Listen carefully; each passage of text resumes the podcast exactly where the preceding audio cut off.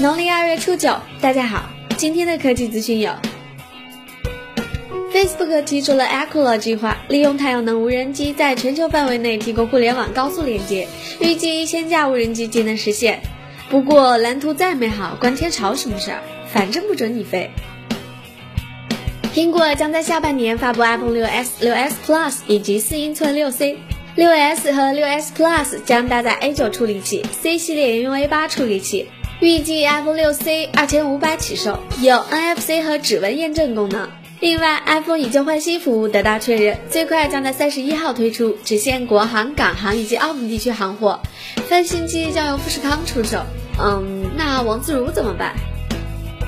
昨天，贾跃亭在微博炮轰 iOS，称 iOS 是傲慢、专制、封闭的统治，是黄昏中的帝国，并配上了慢版希特勒的插图。网友表示，逼不可以乱装，但屎必须吃。小编想问，是巧克力味的宝宝吗？苏宁已经入股了锤子，抢占移动互联网入口。对锤子来说，苏宁全渠道也将成为它体验、销售和服务的重要渠道。看这两个人的距离，谈合作不是应该？